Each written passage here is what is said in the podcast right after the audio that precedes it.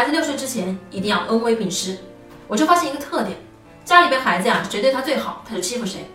对他最好的人呐，一定是最没有威的。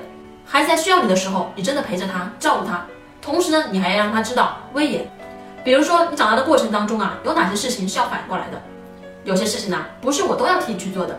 我满足你需要的同时，你是不是也要考虑我的感受呢？橱窗里有我为大家精选的育儿书单哦。